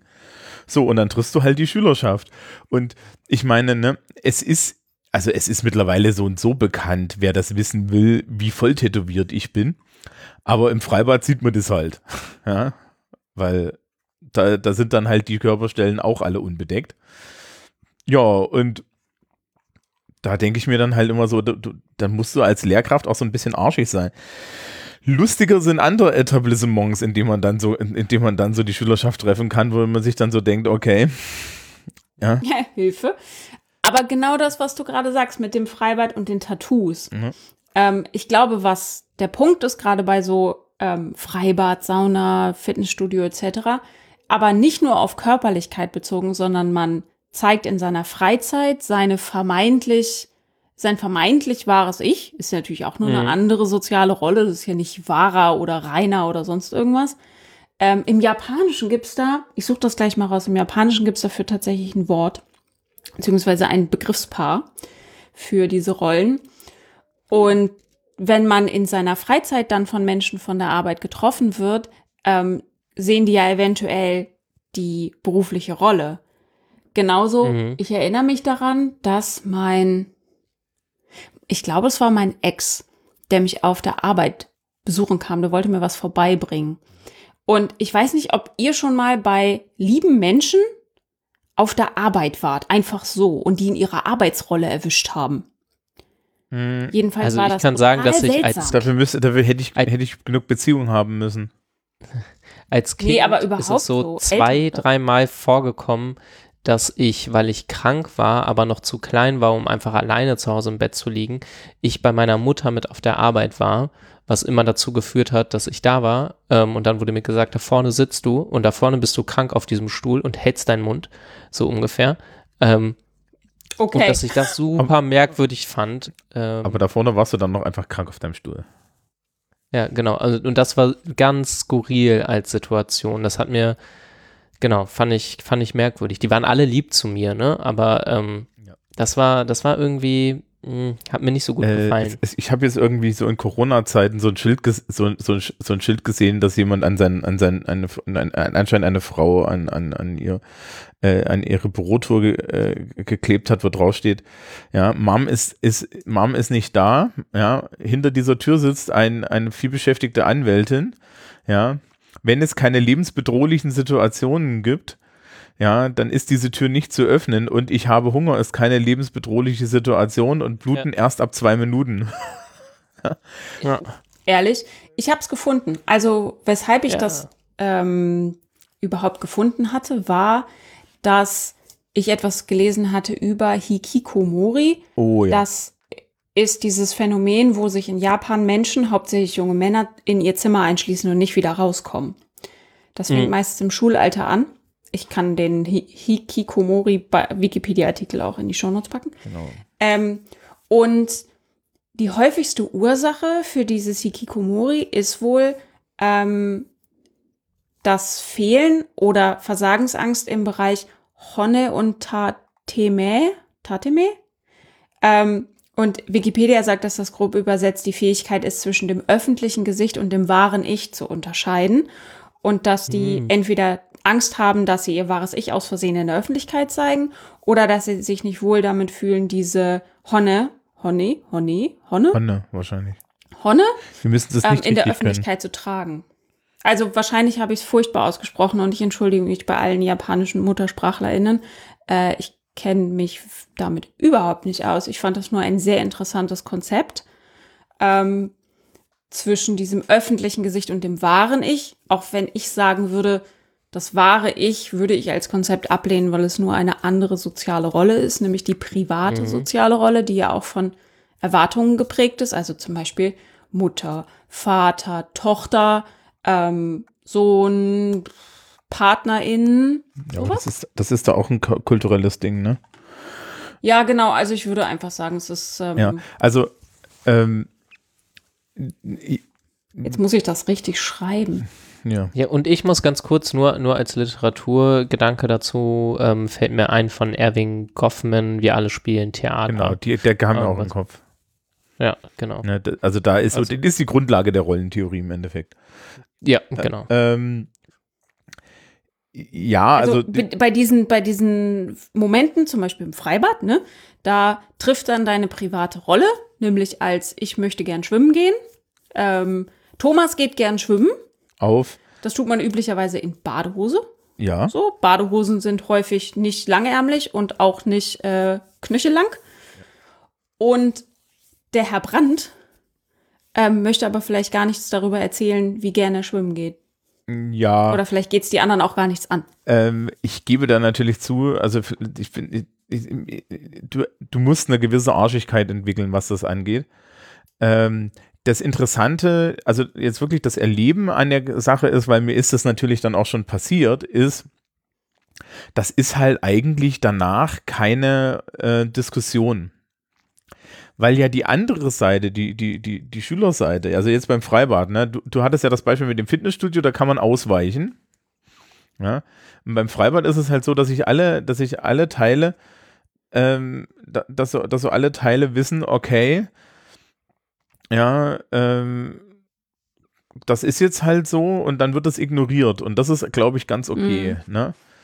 Ähm, Ja, es ist so, so, so eine Übereinkunft, ne, dass wenn man sich gegenseitig in diesen Situationen Ja, also- gesehen hat, weil du hast ja auch die private Rolle der kann- Schülerschaft. du kannst dir da ja noch andere Sachen vorstellen. Ne? Also es gibt ja Und da sind halt Asymmetrien mit drin, ne? Genauso wie in dem Beispiel von Jennifer ja auch, ähm, sind das ja keine sonderlich symmetrischen. Also ich meine, das kommt in der Arbeitswelt eh nicht, nicht, also kommt ja häufiger mal vor, dass es halt konkrete Machtasymmetrien gibt.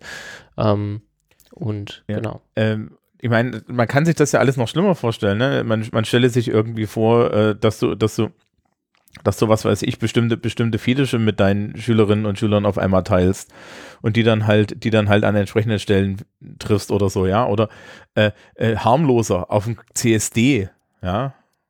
So, und Ja. Oder nicht so harmlos, zum Beispiel auf, in einer Selbsthilfegruppe. oh, ja, Für bei, bei Alko anonymen Alkoholikern oder so. Ja. Ja, Aber es ist so. dann am Also, Ende, äh, wie heißt denn dieses, dieses Gedankenspiel, dieses Paradox, wo es um Kronzeugen und so geht ähm, und, und die Frage danach, wer, ist das das Gefängnisparadox? Nee. Nee.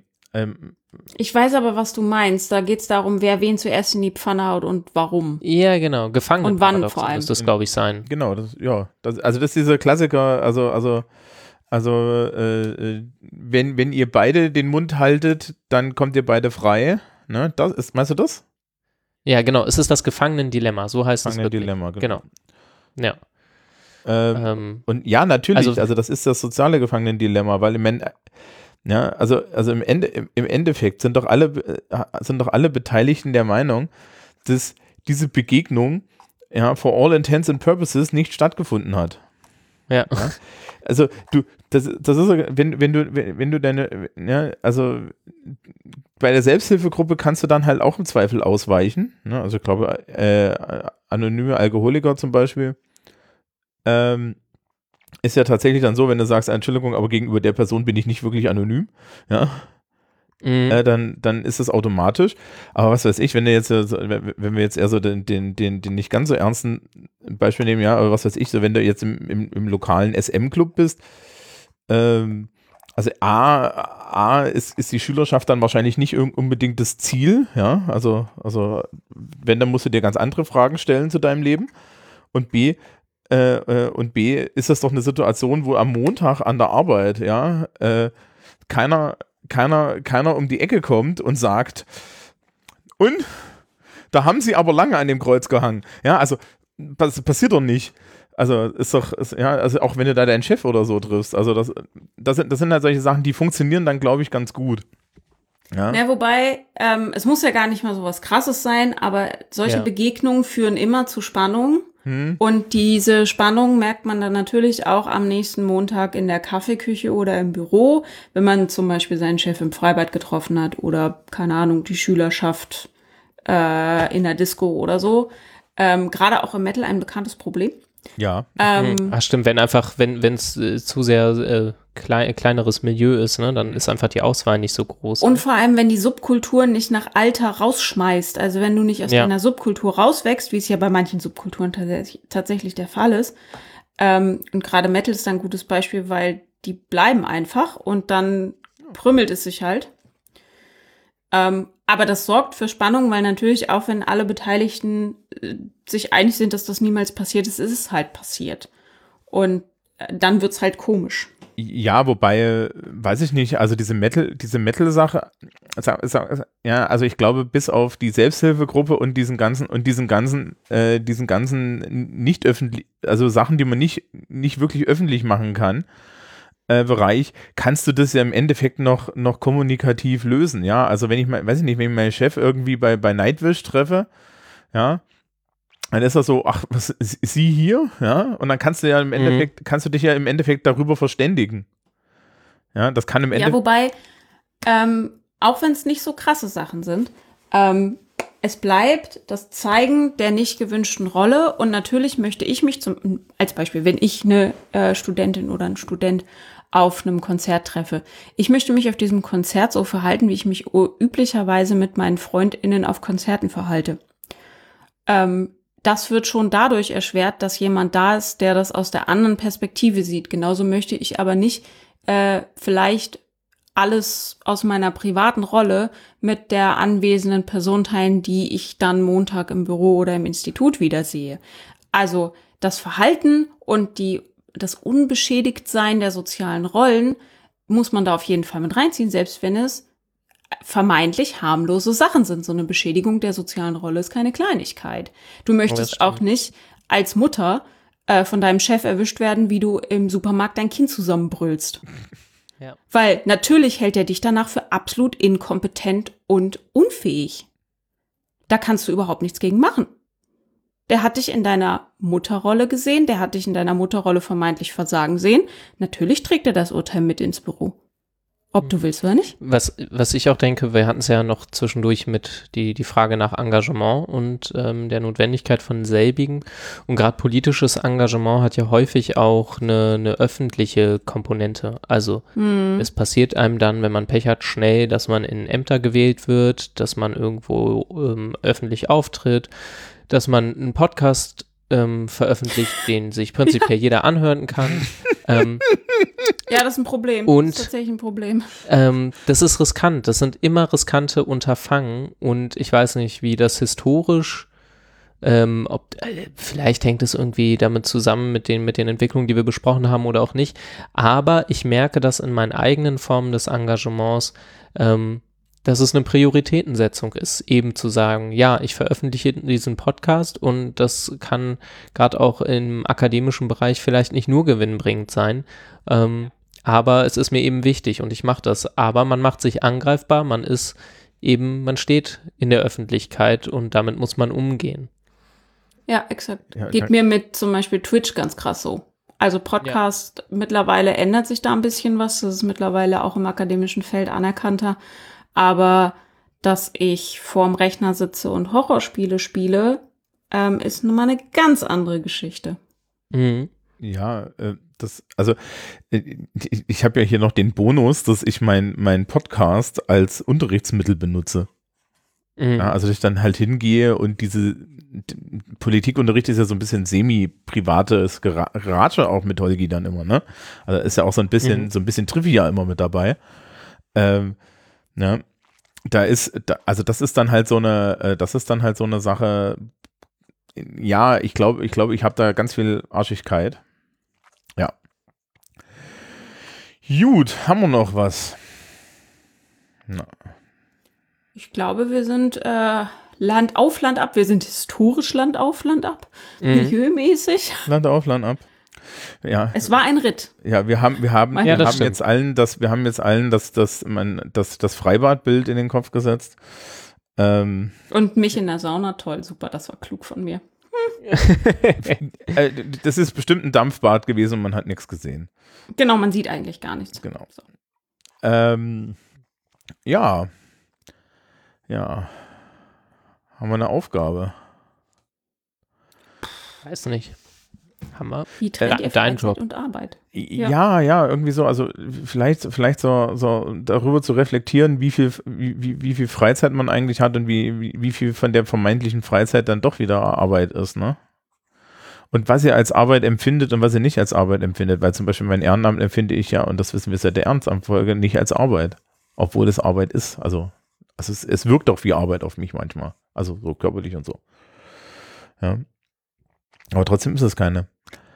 Ja. Ach so, und dass man natürlich darauf aufpasst, dass man auch Freizeit tatsächlich als Freizeit nutzt. Ja. Ich will jetzt kein Queer Eye spoilern, aber wenn ihr die, nächst, die neueste Staffel Queer Eye äh, guckt, da gibt es ein schönes Beispiel dafür, was passiert, wenn man denkt, bloß weil die Freunde auch da sind, wo man arbeitet, bräuchte man keine Freizeit mehr. Uh, oh ja, ich habe das ja auch schon gesehen. Ich habe das ja auch schon mhm, gesehen. Mhm. Ähm, ähm, gab's, da gab's dann, da gibt's, dann- es gibt dann immer von Karamo diesen, diesen total unauffälligen sozialpädagogischen Holzhammer-Ansatz. Yep. Den verfolgt Also er ja auch nur selten. Ja, also, also, ja. Äh, äh, an, an der Stelle, wie können wir das super ausklingen lassen? Jennifer, aktuelle Folge geguckt, aktuelle Staffel geguckt? Ja, ich bin durch, aber Christoph nicht. Ja, Nicht nee, spoilern. nee, nee, wir, Aber wir spoilern es, nicht. da sind Spoiler nicht schlimm. Nee, nee, ich, Also, spo ich spoiler nicht. Hast du Japan geguckt? Ja. Ja. Ähm, aktuelle Staffel, wie viel Kleenex? Ging eigentlich. Ging, ne? Ging. Ja.